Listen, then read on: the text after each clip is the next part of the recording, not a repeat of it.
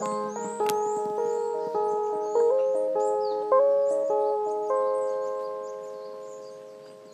はようございます。おはようございます。今日もラブ東京フォレストラジオ部よろしくお願いします。よろしくお願いします。今日はですね、ちょっとイレギュラーな収録で、うんえっ、と打ち合わせの流れで今収録してるんですけど、ちょっと今度ね、おしゃれなイベントに出展するんですよね。うんね。ね。で出展のきっかけはあの前10回目かな？あのゲスト出演してくれたニコさんうん。布作家のニコさんが私たちをちょっと巻き込んでくれてうん。一緒にニコニコさんのニコ目とうん。ラブ東京フォレストでコラボして出展することになったんですけど、うんなんかそこの打ち合わせの流れで大事なことをちょっとねみんなでうん。ラジオでもシェアしたいと思うので、うん。ちょっと話したいと思いますけど、ね。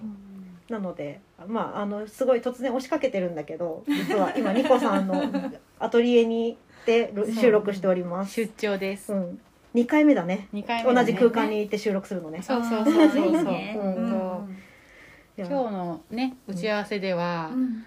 そのイベントを出展してでそのイベントに来てくれたあのお客さんたちうん。にどういうふうにその森の森を守ることがどうして大切なの？っていう理由とうか、ん。あとは私たちがそのイベントでこうコンセプトに掲げているのはその普通こうみんなが日常生活毎日の日常生活を営むにあたって、うんこう絶対にこう食べることとか、うん。暮らすこととかにもうみんなが関わるようなことと実は森を守ることが実はリンクしてるんだよみたいなことをうん。知ることから始めようっていうのをね。うんうんあのサブタイトルで掲げてるんだけど、いい言葉。ね。うん。それをなんかどうしたらみんなに知ってもらえるかなとかっていうのを打ち合わせでねうん。話しましたよね今日ね。ね、でもそのなんだろう、まあ、こじ打ち合わせの本体の方ではもっとそのお金の流れとか人のつながりの流れとかうん具体的な話をしてたけど、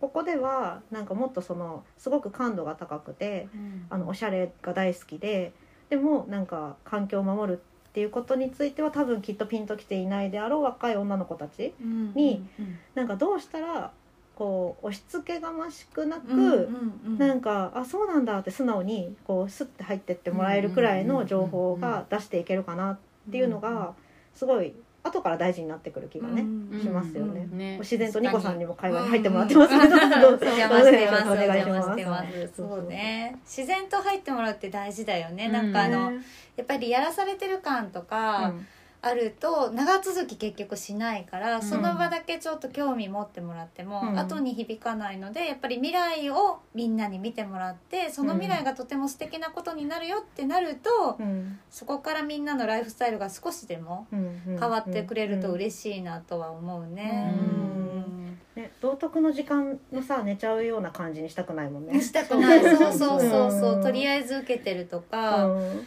だから響くってすごい大事なんだけどしかも普段そういう生活にね全くそういうのがない人にどういう視点で言うとあそれって思ってもらえるのかなっていうのは大事かなと感じる。ねなんかどれくらいなんか私たちも最近環境のこととか山のこと考えすぎてて感覚まひってるけど、どれくらいのことは言われたらふむふむってもう土砂崩れが起きますよとかは、結構ニュースと関連してるから分かりやすいかなと思うんだけど、うんうんでも例えば窒素固定とか炭素固定とか言ってもわーって感じじゃわないですか。か。ね。うん。でもど災害が一番わかりやすいよね。そうだね。うん土砂崩れはねなんか私も、えー、と今東京に住んでるけど大阪が実家で、うんうんうん。大阪まで車でよく帰るんだけど、ん。その道中にすごく見るの。あー。あの高速道路ドカンって山削って作ってるから、うんうんうんやっぱり左右に崩れてる山があったり、うんうんうんうん。あとあの祖母が、えー、と和歌山の熊野に住んでいたんだけどその山の奥まで行く間にもやはり見るんだよね、うんそれは削ってるんじゃなくて崩れてる、だからみんなもやっぱりイメージしやすいっていうか、うん。その熊本のことも去年あったし、うんああいうどうして水がねボカンってきちゃうとか、うん山が、うんうん。本当は山が保ってくれるような水がっていうのはイメージしやすいのかな。ごめんなんか喋ってるのに分からなくなっちゃった。自分が。でもさあのそれはすごい分かりやすいと思うんだけどでもなんかあまりに深刻すぎるとうんうんうん。なんか暗くなっちゃうし、そうね。まあなんかまあ土砂崩れ自体は明るいニュースではもちろんないし、うんうん。人の命はかかってるんだけどでもなんかそのできればねそのお買い物しに来てくれてる時はポップで楽しい気気持ちでね、うんうん行ってほしいから。そうだね そうだから環境問題伝えるの本当難しくて、ななんか私も子供の時めっちゃそういう番組があったけど、なんか人間悪人間ごめんなさい人間でいてごめんなさいみたいな気持ちになってて、うんこう幼少期に、なんかそれはちょっと違うなと思う、うんうん。うんなんだろうな。そうだね。なんかだうん。人間がまあ壊しちゃったところとかがあるんだけどそこをやっぱり脳みそがさ、うん。発達してる人間がリカバーできるみたいなうん。気持ちを共通共有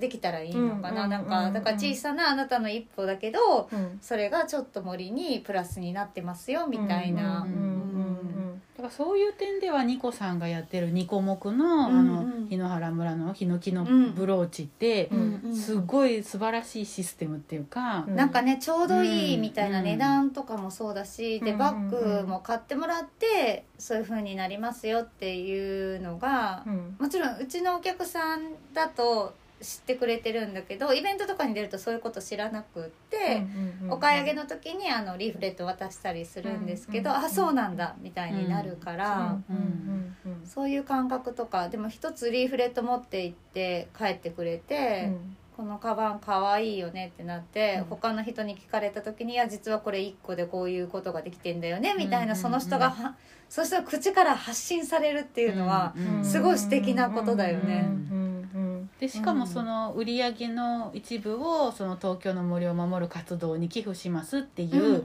ちゃんとしたサイクルをうん。ニコさんがちゃんと作ってて、でこの度ねちゃんと、あの SNS でも配信してたけど、うんその売上金が目標に達したから、うんこれで活動木のもも森東京の森を守るうん植林を始めますよっていうのをお知らせしたじゃないですか。あれってなんかあ本当だ。まず第一にあ言ってたこと本当なんだってなるし、でしかもあ私が手元に持ってるこの商品がその森を守る活動の一部になってるって、うなんか参加しました感がすごく出るっていうか、そうするとまた何かあった時にあじゃあ次もってすごいなるだろうし、うんうんそれこそ口コミで広がりやすいっていうか、うんうんうんなんかそのサイクルを作ったニコさん素晴らしいなとい思って。やいやいやいや全然本当に。なんかしかもも一番手軽に参加できるっていうかね。本当消費者としては消費行動ただもう本当にどこで買うのも同じように、うんただそのこの商品を選んでくださいって言ってお金を払うっていうだけのことをしただけなのに、うん実はそういうプロジェクトに巻き込まれてるっていう、うん。そのなんか参加のシステムというか、うんうん作りがすごく、あのいいですよね。うん。うん。ありがたいです本当なんか、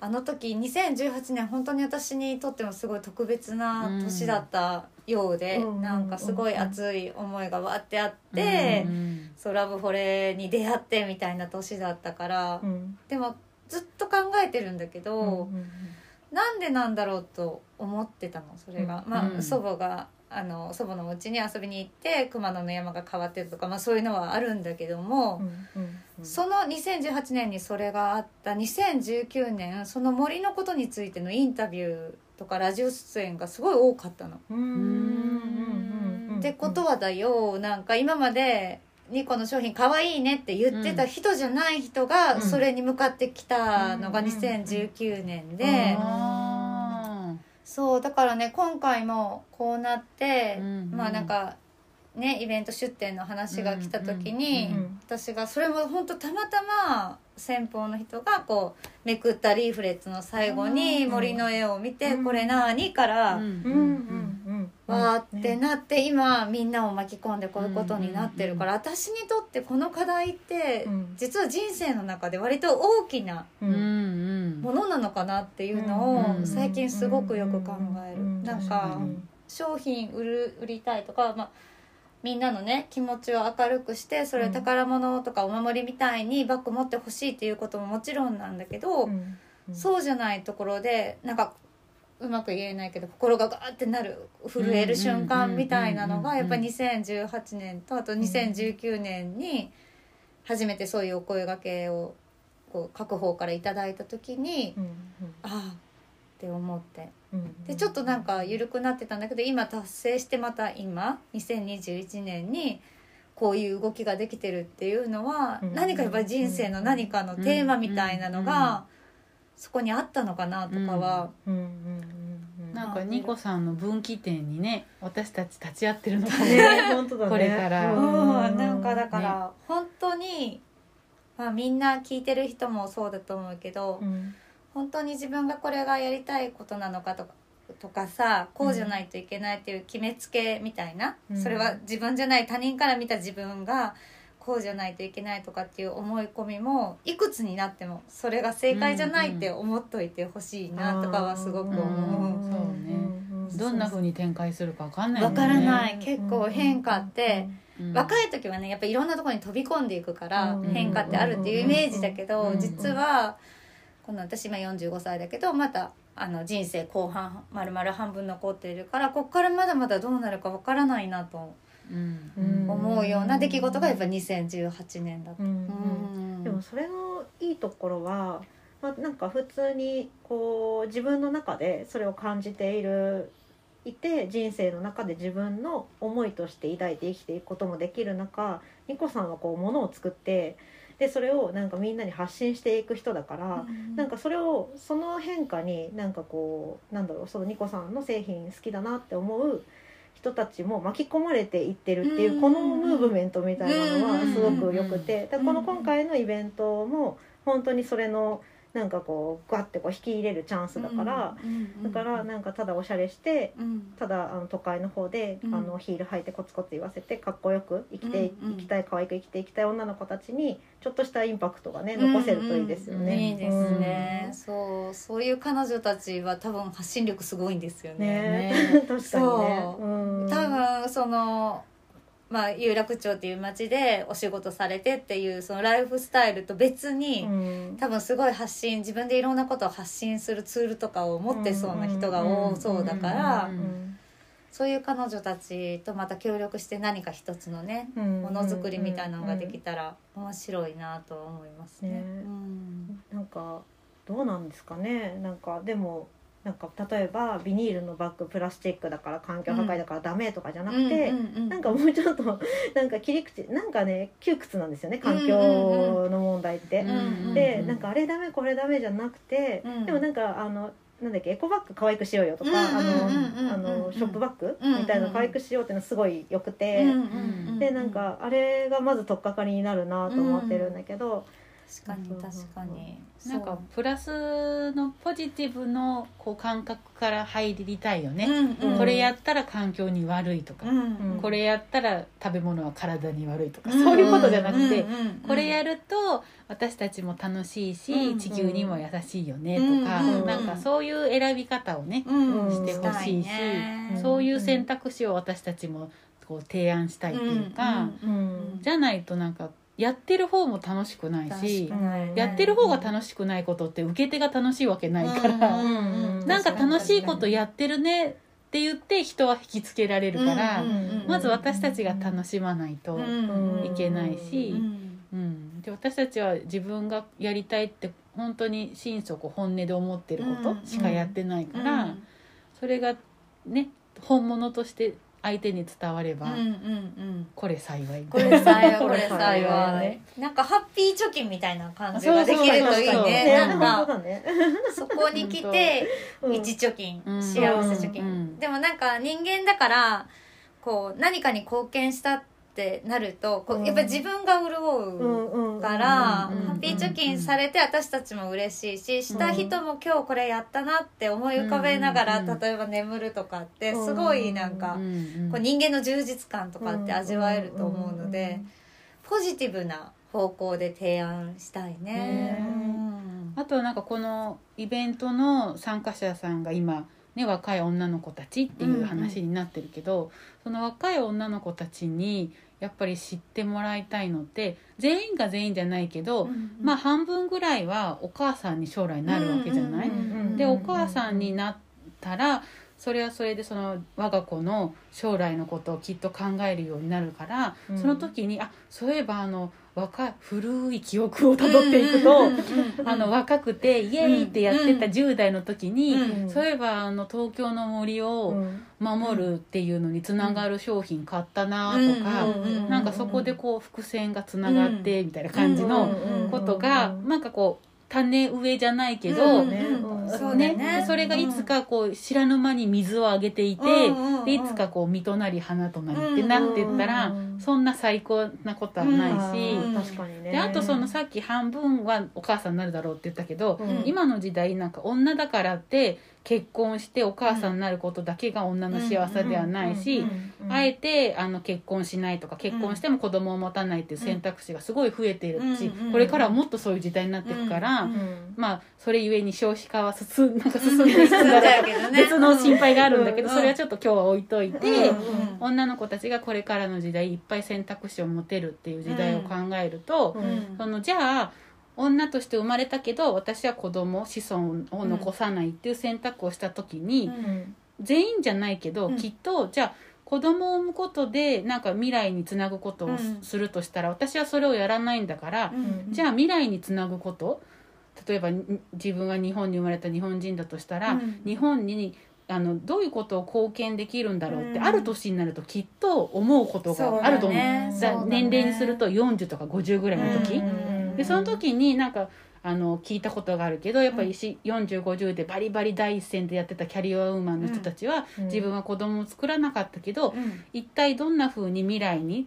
あの貢献できるのかなってうん。ふと思う時があるみたいな話を聞いたことがあって、うん全員じゃないけどそう思う人もきっといっぱいいるだろうから、そういう人たちがその環境のこととかに目を向けてくれれば、うんなんかち日本だけじゃなくてなんなら地球の貢献につながるから。だからなんかこう子供を産むことだけが社会貢献ではなく、環境のことに目を向けてあの山をこう手入れすることで、海と川の水をきれいにして、うん。でそれでこう農業も、うん。あのいい野菜を作れて、うん。それで人々が豊かになるみたいな。そこで自分じゃないけど世の中の子供が健康に育つって思えば、うん。別に我が子を産むわけじゃなくて、他のあのなんだね世界中の子供たちを育てるっていうような、うん。もっとスケールの大きい価値観でね。あすごいいい話。いてくれれば、うん。だったらじゃあちょっと地球にいいことしようとか、うん。何か選ぶ時も、うん。環境汚染うんがちょっと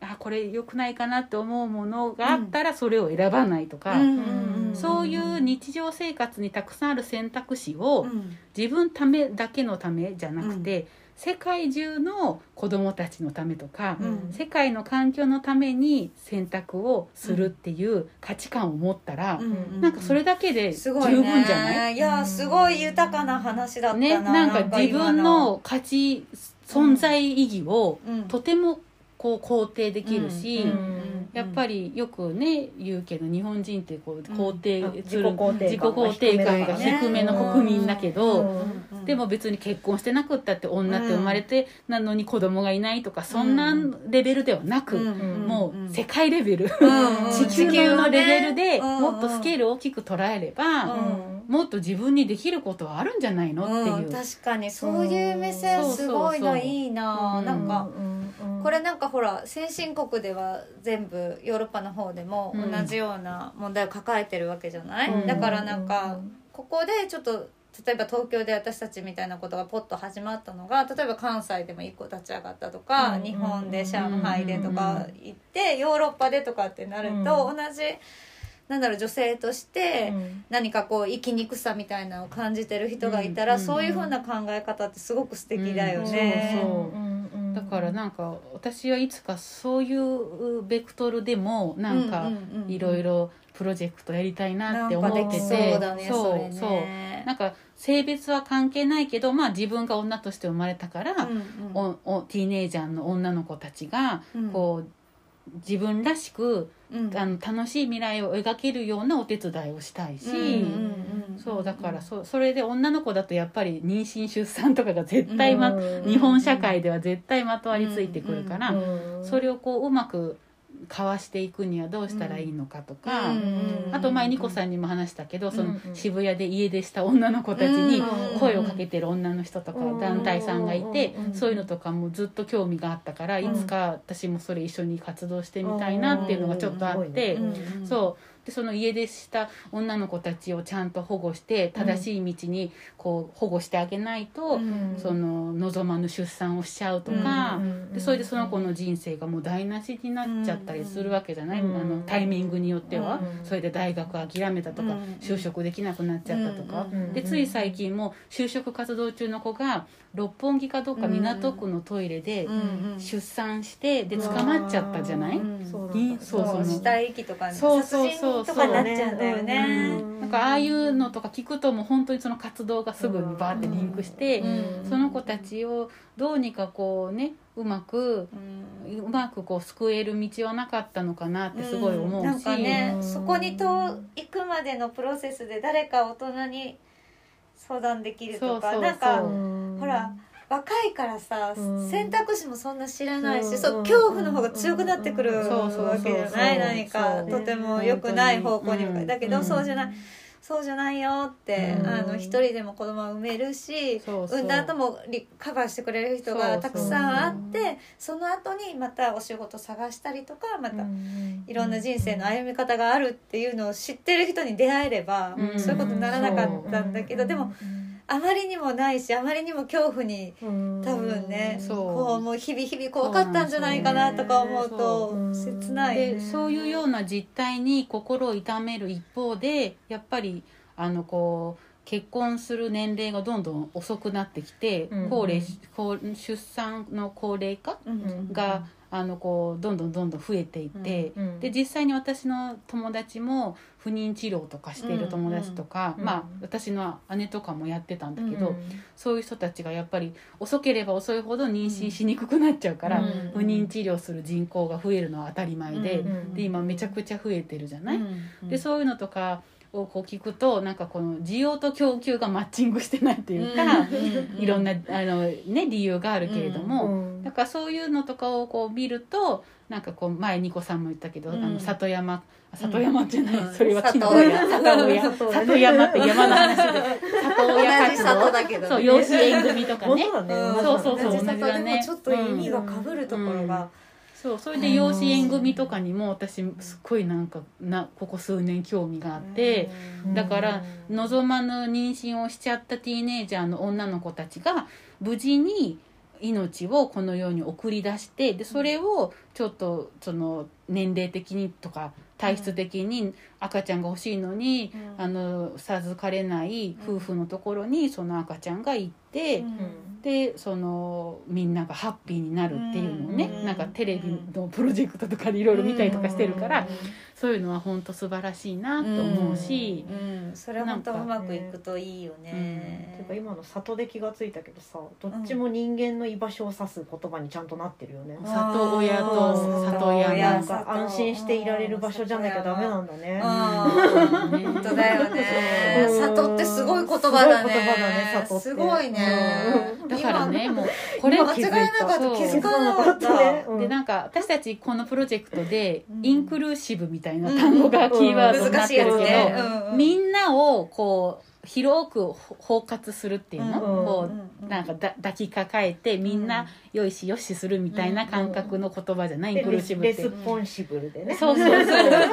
ででもそのそのプロジェクトのその言葉ががたまたまリンクするけど、うん。でも私たちがこうこの木育の活動とか、うん。ニコモクとかも、うん。なんか遠い先に何を望んでいるかってことをうん全部言こう言葉にすると、うん。同じことを言ってるような気がするっていうか、うんうんだからも私たちだけとか日本人だけとかじゃなくてもう世界中地球の単位で、うん。地球丸ごとみんながうん。ハッピーになって、それをもう何千年も先の未来の子供たちに受け継いでほしいからっていう思いがやっぱ根っこにはあるっていうか。ん。なんかでもそうやって広げて考えると、うんまあ、ただ単にちょっとだけ土にいいことするだけでも環境負荷減らしてるし、うんなんか一回プラバッグ買わあのもらわなかっただけでもいいし、うんなんか環境のためになることやるのってめちゃくちゃ簡単なんだね。うんうんうん。うん。そうだよね。ね。身近だったりする。身近になったよね。うんずいぶんそのビニールのこととかでうん海洋汚染とかもあえて言われるようになるまではうん。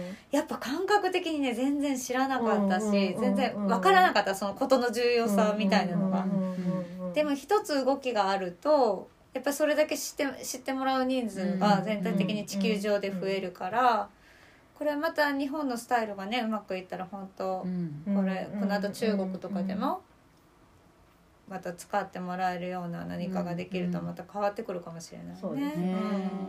だからあれですよね、まあ、とりあえず買って消費行動をすると私たちのところでそうやって買ってくれると、なんか山の、あの植樹とかのうんうん活動になんか何パー寄付しますよとかっていう、そういう参加を促すことがまずファーストステップだし、うんうん。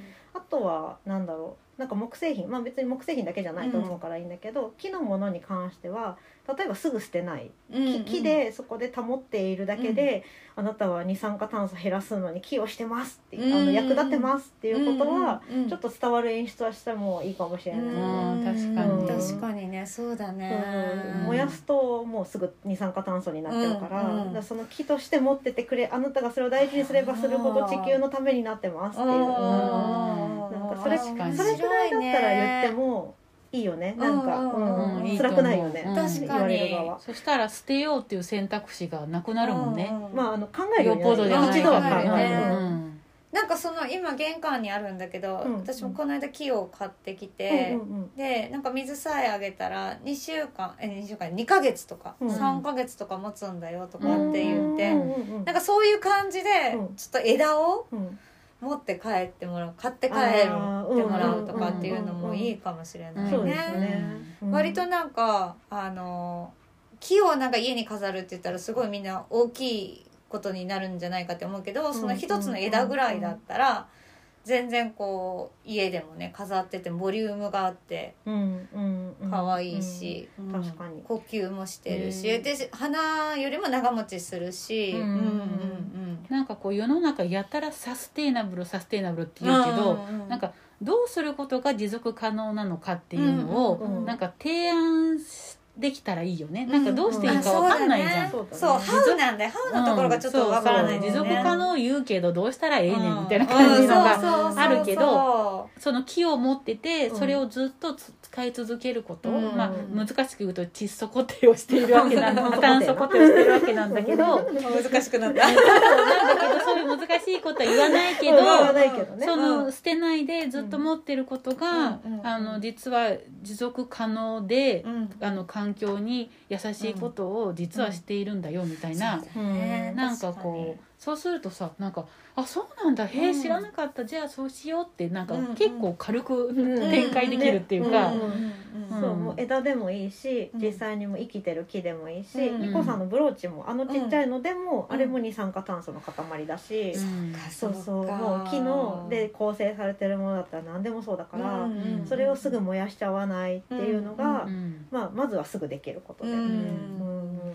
そうだよね。ね。なんかお家のスプーンだけでも家族分は木にするとか、うん。そういうことでも割と軽くできるよね。なんかうん全部一式揃えようと思うと、うん。すごい高額になって、うん。あちょっと無理ってなるけど、でもスプーンだけ、うん。今年じゃあスプーンはあのステンレスから木に変えてみよう、ううん。ちは5人家族だから5本だけとかってやるだけでもうん。また違うもんね。そうだね。しかも木のスプーンってむちゃくちゃ良くて、まあ、さっき、うんうんあの使ってらっしゃったから分かると思うけど、私介護の時になんかあの口を傷つけてしまうから、あの木のやつに変え変えたんですよ、うんうんうん。そしたら食べさせてもらう側もハッピーだったっぽいしこっちもね手が痛くないの。だからなんかお互いウィンウィンでこれもっと早くやればよかったねってなったんだけど木のスプーンとかはね本当にいいよ、うん、なるほど、ん。そうか。赤ちゃん、んのイメージは結構うん、あるよね、あ赤ちゃんの時。そうだと思うし。ね。だけど、うんご年配のおじいちゃんおばあちゃんには確かに、うん。しかもこう食べさせてもらうってなるとカチカチ当たるとさ痛いう。ん痛いもんねで朝さんが言ったみたいに朝さん側も手がそうそうそう。痛くない。のうん。そうそう。あとなんかこうお鍋に残ったものをかき集めるときに、うんステンレスのスプーン使うともう音が嫌じゃない？うん鳥肌が立つっていうか。ね。そう。でうちの娘もあの音大嫌いで歯が痛くなるって言われるのね。そう。だから必ず何かすくう時には木のスプーンを選んでて、うん。そうするとほら変な音しないからあとうん。お鍋も傷つかないしねそうだからいいこといっぱいあるよね。ね。ちっちゃいことで割と暮らしになんかこう大々的に言っちゃうとすごくうちはちょっとそうは思うけど無理だわって思っちゃうけどなんかスプーン1本とか、うん。まあ、もう家族分じゃなくても、例えば自分のデザートを食べるアイスクリーム食べる時のスプーンを記念にしようとか、うん。うん。とっておきの時に使うの一つとかでも、うんで使ってみたら、うん。口当たりの違いがねすごくわかる、ねそうでね。そうすよねそうだから一うん回本当騙されたと思って使ってみてって書いたよね。使ったことない人はこうシチュー一つ食べるでもアイスクリーム一つ食べるでも、うん言ってること分かったってなると思うから、うんまあ一本からでもねそれはできそうるから、そうそうここまで言ったからには木のスプーン出店したい そう今私もさ頭で考えててさっき朝さんが使ってくれてた木のスプーンはどこで買ったっけなとか思ってて、うん。自由が丘だったっけなとかって考えてたんだけど、うん。でもチェーンソーさんでね。そうそうそう、あの製品じゃなくそうそう。てキットでもいいよね。ああ、うん。いいねそういいね。そう簡単に削れるやつ木でねそうだね。ね柔らかいニコさんもあのパルタージュでやったねそうそうそう。木育講座でうん東京チェーンソーズさんの檜原村のヒノキでうん。うん。スプーンとあとナイフそうそう。バターナイフ。ヘラね。あヘラ。ヘラ。を。ヘラはめちゃめちゃ使ってる。そう。あれすごい使いやすいよすごいね使う。うん子供も使うし、うん。それこそ今のお鍋の集めるやつとか、うん。なんか炒めるとか、うんあと芋潰した時とかに、うん集めるとかの時に、うんすごいやっぱすごいいいなあの子。あの形すごいいいよね。そう。で私ねちょっとねあの1個割れちゃったんだけど、うん。割れちゃったけど2本になったからねまたこれ使えよう、細いのと二人できたみたいになっちゃって、でもそれステンレスじゃ無理でしょ、ね。木だからね。そううん折れた方のこっちちょっとまた削いて、うん。うん。であ2本になっちゃったよ叩いたら増えた。ねそうそうビスケットみたい木の製品をいいよっておすすめする時ってそのただあのこうき触ってて触り心地とか、うんこう口に入れた時のこうなんか舌触りとかが気持ちいいよっていうおすすめの仕方と、うん。あとはそれが森を守ることになるとか、うん自然環境のためにもなるんだよっていう2本立てで攻められるっていうか、うん。結果的にみたいなのがあるとそうそうそうそう。厚みができるよそうねそのものの良さにね。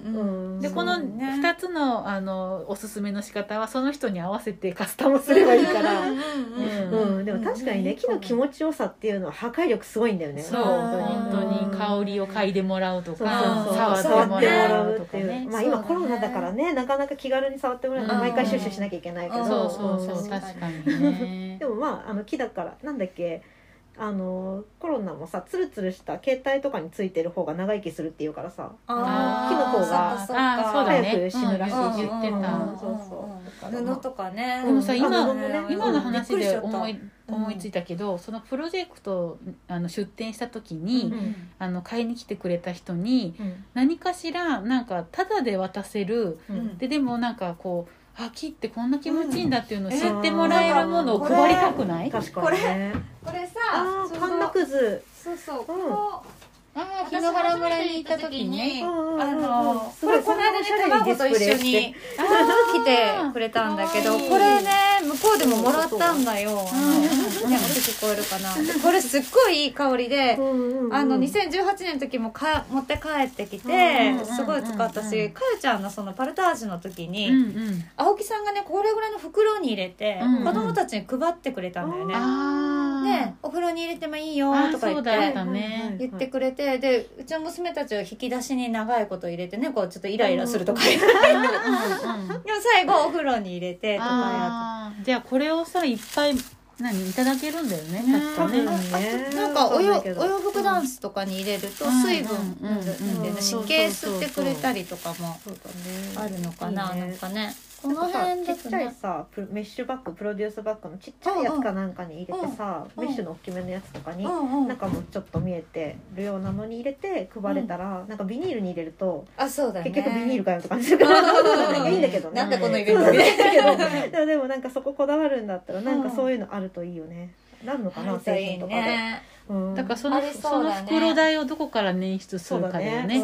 これはタダでいただけるとすればうん。ゼロで配れるけど。これさこのままこうこういうわけにはいかないでしょ。そうだね。つかみ取りどうぞみたいな。そうさっき言ったペラペラやペラの紙の感じでこうやってうなんか名刺配ビラ配るみたいな感じで配りまくれたら。紙の封筒とかは？あ紙封の筒いいかもねなか名刺サイなんんかよくいのあの封筒での中に入れるってこと？そうそう。香りよく昔ほらうんあの手紙匂い袋的うん。なあじゃああの東京の森の木です。どうぞ皆さんお持ち帰りくださいって言って配る感じ？うん。で1個開けてるやつとかを持っといて、首からかけとくでもいいけど、うんでこれ中にこの木のくず入ってますって言って、でただだったらさもらうよね。うん。スタンプでもしたいねそしたらロゴね。の。あのうんうん何？ポチ袋的な？ポチポチ袋的袋な。的がいいかもねちょっと持ちやすいしうんうんうんでこうちょっと実際にね。書いてもらったりとかするとタンスの中にどうぞとか、うん。お風呂に入れても気持ちいいですよって言いながら言いながらねねイライラしたらどうぞ。そうね。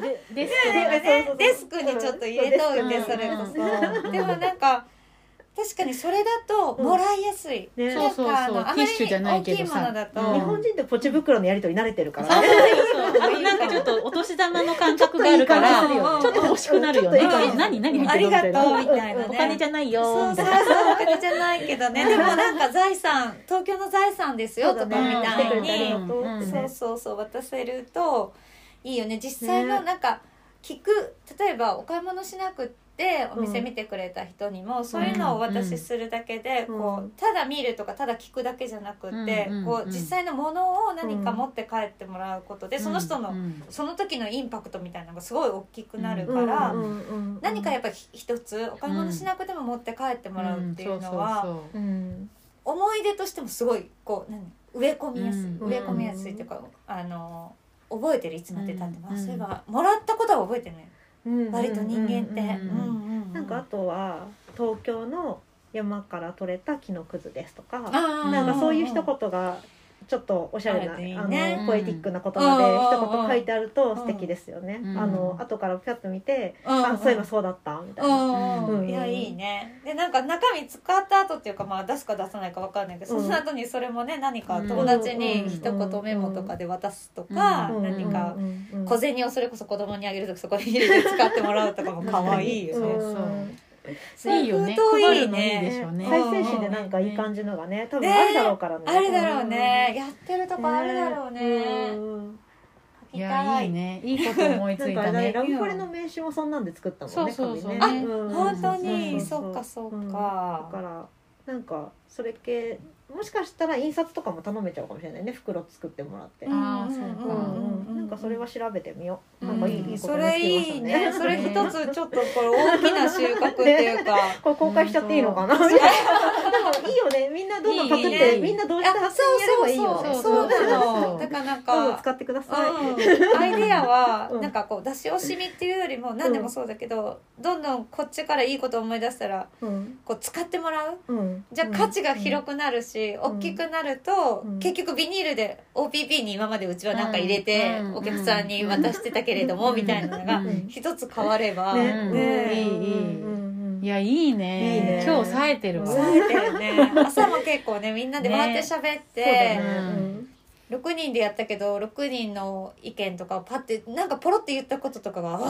ーってなったりとか。うん。うんするからすごいなと思った。今日自己紹介もそこそこだったのにあんなに同じ話題でちゃんと同じ気持ちになれる集団ってすごかったすですごいね。すごい。そうだね。リコさんの一声で。いやいやそうそう本集まった人当本当ありがたいなん向かかってる方向が間違いなく一緒だったね。ね本当だね。なんかあまりにも自然で今になるまで気づいてなかったけどあれすごいことだなって。うん思って確かに。なんかみんな多分どっかで、うん。特に子育て世代は、うん。どっかで子供が今すごい習ってきてるから林業も5年生で習うとあか、農業も何年生で習うとか、うんで今ちょうど、うんえー、と発電やったり腐葉土作ったりってうん。して、あーいいね。持って帰ってくるんだけど、うん聞いてるじゃん。うん。で分かってるけど自分のアクションってどうやって起こしたらいいか分からないっていう。人たちが今ここでわってできると、それまた家帰って子供たちにも話せるし、うんじゃあなんかママなんかよくわかんないけどママなんかそういうことやってたらって何かのポイントの時にあ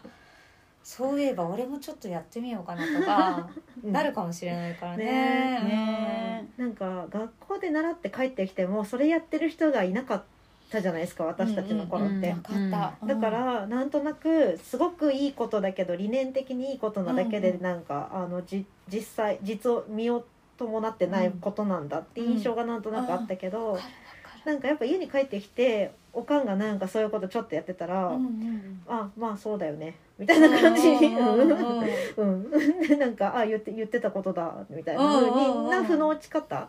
どうせ誰も大人やってないじゃんっていうそういうなんかがっかりがないっていうのが大事、かなと思ったよ。めっちゃ学校で習うけど結局家帰ったらぐちゃぐちゃじゃんみたいなね。ねなんかね、でもそれもなんか今の時代がいいからかわかんないけどオール・オア・ナッシングじゃなくて、うんうん。ここは100均のプラを使っちゃうが、うんうん。うんこっちでは頑張るみたいな,、うんなんかそういうなんていううん頑張り方のなんかこう使い分けができるから、確かにうん。確かに、まあ、本当はねそんな生ぬるいこと言っちゃったらダメだとかっていう、うんなんかこう激しい人たちもいるかもしれないけれども、まあでもハッピーに生きていくことが一番だと思うね。それが大事さじ加減大事だよね。私だって環境保護も人間がハッピーに生きていくためにやるだけだから、うん そうそうまずはね。そうでもそうだよね。そうそうそうそう。ストレスになると結局もうこうじゃないとダメに縛られ始めるともううん。続かないもんね。息切れして。うん。でなんか結局イライラして子供怒るみたいな。そうそうそう。なの。そうなんか自分の子供よりも世界のクジラ大事にしてる私何なんだろうみたいな。我が子置いてくるんですよね。そうそうまず目の前の人を幸せにしないとね。から実際それ食べて美味しいとかうん。こう素で感じる子供がせっかく周りにいるから、うん。子供たちにちょっとそういうことなんだみたいなのを実際に味わってもらえるといいよね。ね。それでまあなんか言い方悪いけど、子供にそういう呪いをかけられたら、またその子が意識してそのうん。うん自分の子供にっていうふうにうんうんみんなが意識してこうん。う子々孫々いけばなんかうん多少良くなるんじゃないかいやなって感本当じするそう。なんかだから私が今年その有機農業とかって言って、うんうんうん。いやぜ全然やったことないのに何始めるかっていうのは あのこう野菜を食べたくて野菜を収穫してうん。家計の足しにするんだっていうことじゃなくてそれよりもうんうんあうん。なんとなくママあんなことやっとったなっていつかうん。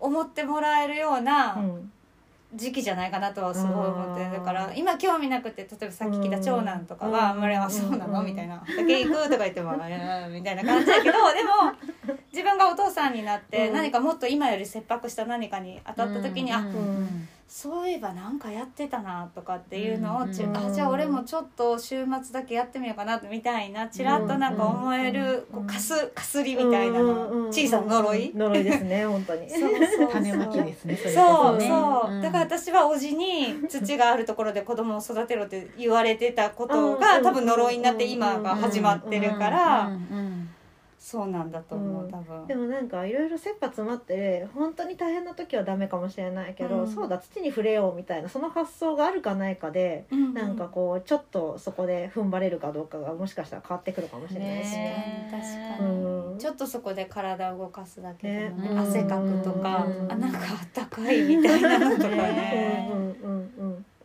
ね。確かに。なんかだってそんな普通はそうだ土に触れようなんて思わない、うん。それがなんか効果があるなってね夢夢思わないからうん。ね。ねうん。前回の土の回もね、うん。みこさん聞いてくれて、ありがとうございます。ここでこれねまず舞ちゃんで聞いて、うん。ミシンの音がうるさすぎて全然聞こえない。そうそう。でもなんか農業始めたから、うん。うん。うんぜひ参考になることあるかもしれないから聞いて、みたいな感じで言ったら、うん。うん。うん。聞いたよって言ってくれて、うん。うん。うんそうそうあの回は結構なんかみんなに聞いてほしい回だなって、うん。うん土のじ香り我ながら思ってて、国国道よ。ってだっけ？黒木土黒木土黒うん黒木土の話を朝さんの口からあのラジオの時出てたじゃない、でここ耕してる時に、東京の土は黒木土のって言って、うん。そのおじさんが言って聞いて、あうん。聞いたことあるぞ そうそうそう。すごい。で何度もこういろんなところから聞いてるとだんだん入ってくるんだよね。ううそう。うんうんうん そうなんですね。すごい大切なことよね。ね。うん。だから